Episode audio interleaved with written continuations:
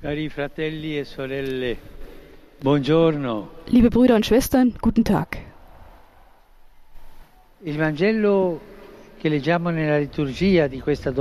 Das Evangelium, das wir in der Liturgie dieses Sonntags lesen, erzählt uns von der Ungläubigkeit der Landsleute Jesu. Nachdem er in anderen Dörfern in Galiläa gepredigt hatte, kam Jesus wieder in Nazareth vorbei, wo er mit Maria und Josef aufgewachsen war. Und an einem Sabbat beginnt er in der Synagoge zu lehren. Viele, die ihn "Da hörten, fragten sich, woher hat er all diese Weisheit? Aber ist das nicht der Sohn des Zimmermanns und der Maria, also unserer Nachbarn vom Haus nebenan, die wir gut kennen? Angesichts dieser Reaktion bestätigt Jesus eine Wahrheit, die auch Teil der Volksweisheit geworden ist.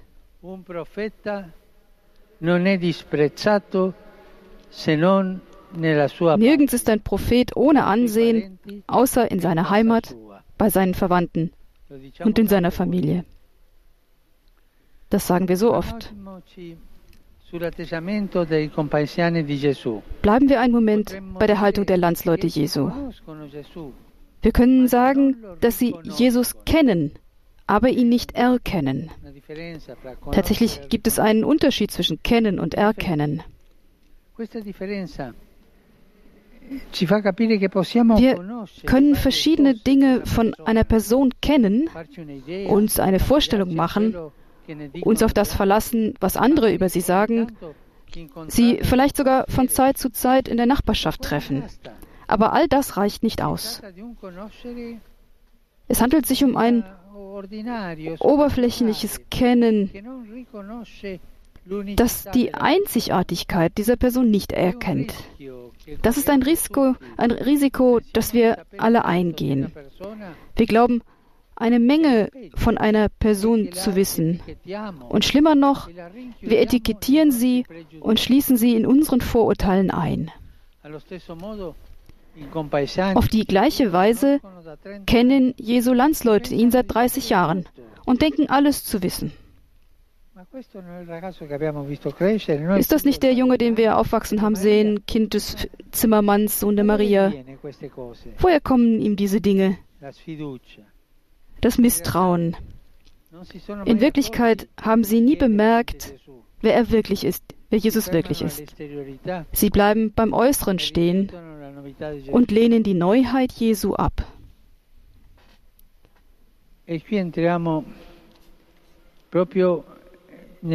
Und hier. Treten wir in den Kern des Problems ein. Wenn wir die Bequemlichkeit der Gewohnheit und die Diktatur der Vorurteile sich durchsetzen lassen, ist es schwierig, sich für die Neuheit zu öffnen und sich überraschen zu lassen. Wir kontrollieren mit der Be Gewohnheit und den Vorurteilen.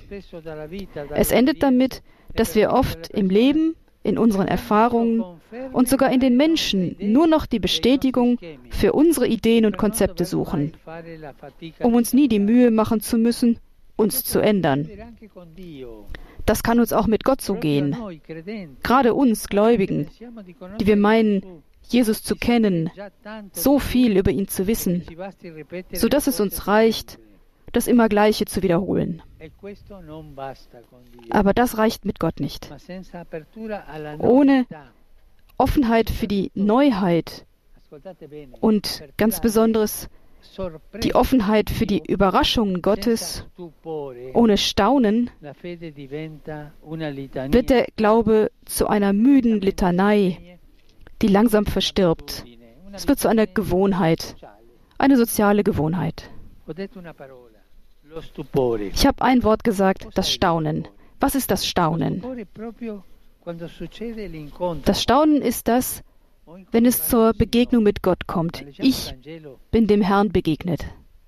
Wenn wir das Evangelium lesen, dann, erkennt, dann erkennen die Leute, die Jesus treffen, plötzlich ihn und staunen und sind voll Staunen. Und wir sollen auch auf diesen Weg des Staunens gehen, im Begegnen Gottes.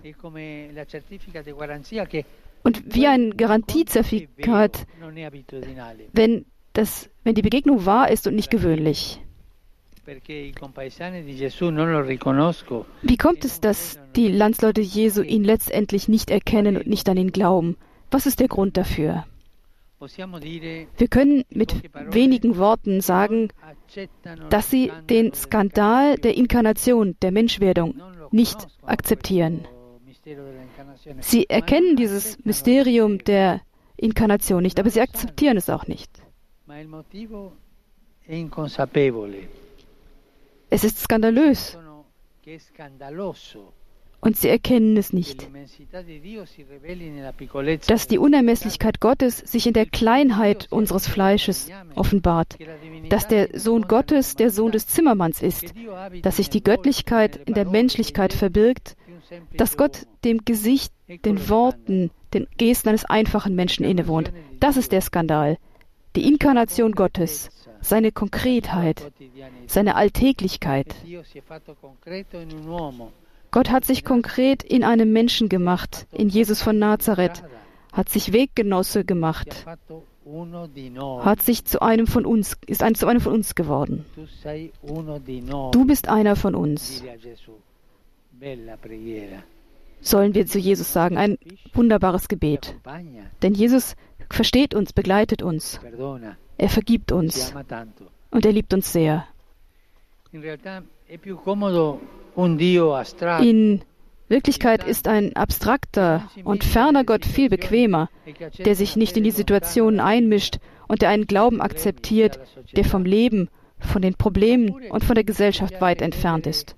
Oder es gefällt uns, an einen Gott der Spezialeffekte zu glauben, der nur außergewöhnliche Dinge tut und immer große Emotionen schenkt. Stattdessen, liebe Brüder und Schwestern, hat Gott Fleisch angenommen. Demütig ist er, zärtlich ist er, er ist verborgen. Er kommt uns nahe, indem er der Normalität unseres täglichen Lebens innewohnt. Und dann geschieht es uns wie den Landsleuten Jesu, dass wir riskieren, dass wir ihn nicht erkennen, wenn er vorbeikommt. Dieser schöne Satz von heiligen Augustinus. Ich habe Angst Gott, vor Gott, vor dem Herrn, dass er vorbeigeht. Aber warum hat Augustinus Angst? Ich habe Angst, ihn nicht zu erkennen. Ich habe Angst vor dem Herrn, der vorbeigeht. Timodomium transiuntem. Wir erkennen ihn nicht. Wir nehmen an ihm Anstoß. Denken wir an, in unserem Herzen an diese Realität. Und jetzt im Gebet bitten wir die Gottesmutter, die das Geheimnis Gottes in der Alltäglichkeit von Nazareth aufgenommen hat, um Augen und Herzen, die frei sind von Vorurteilen und offen, offen für das Staunen. Herr, dass ich dich treffe. Und wenn wir den Herrn treffen, dann gibt es dieses Staunen. Augen, die für die Überraschungen Gottes offen sind, für seine demütige und verborgene Gegenwart im Leben eines jeden Tages.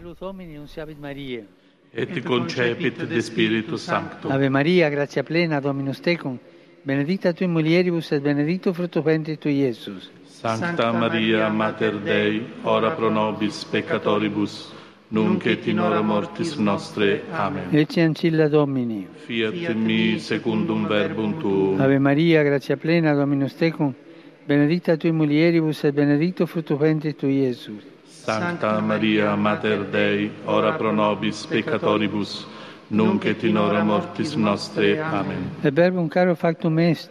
Et habitavit in nobis. Ave Maria, gratia plena, Dominus tecum, benedicta tui mulieribus et benedictus fructus ventris tui, Iesus. Sancta Maria, Mater Dei, ora pro nobis peccatoribus, nunc et in hora mortis nostre. Amen. Ora pro nobis Santa Dei Genitrix. Digni efficiamur promissionibus Christi. Gratiam Tua, in questo Domine, mentibus nostris infunde, ut angelo annunziante, Christi Fili Tui, incarnazione coniovimus, per passione eius et crucem, a resurrezione gloriam perducamur, per Christum Dominum nostrum. Amen. Gloria Patri et Filio et Spiritui Sancto. Sicut erat in principio et nunc et semper et in saecula saeculorum. Amen. Gloria Patri et Filio et Spiritui Sancto. sicut erat in principio et nunc et semper et in saecula saeculorum amen gloria patri et filio et spiritui sancto sicut erat in principio et nunc et semper et in saecula saeculorum amen pro fidelibus defuntis Requiem aeternam dona eis Domine. Et lux perpetua lucia Deis. Requiescant in pace. Amen. Sit nomen Domini benedictum. Ex hoc nunc et usque in saeculum. Aiutorium nostrum in nomine Domini. Qui fecit celum et terram. Benedicat vos, omnipotens Deus, Pater, et Filius, et Spiritus Sanctus. Amen.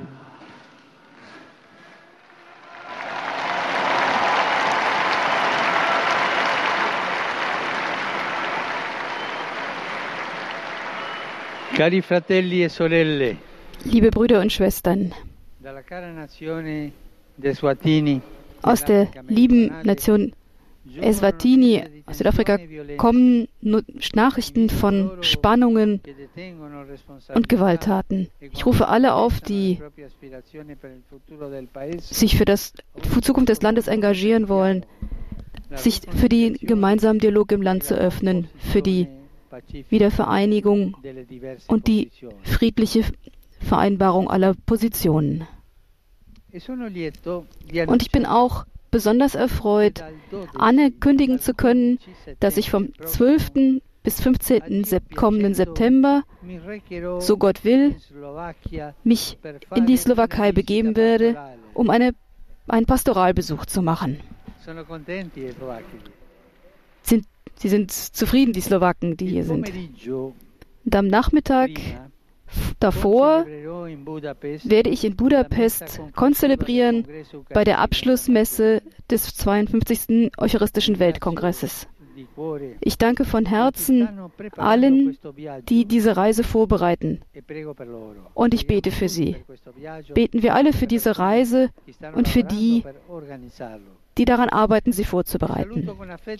Und ich grüße von Herzen auch euch alle, Römer und Pilger aus Italien und den anderen verschiedenen Ländern, besonders natürlich die Slowaken. Ein besonderer Gruß an die Gläubigen aus Cosenza, Crotone, Morano Calabro. Morano Calabro. Und Ostuni. A tutti Allen wünsche ich einen gesegneten Sonntag. Bitte vergesst nicht, für mich zu beten. Vielen Dank. Ciao. Ciao ragazzi. Auf Wiedersehen, Kinder. Wir sehen die Ragazzi della Serenza. Mit diesem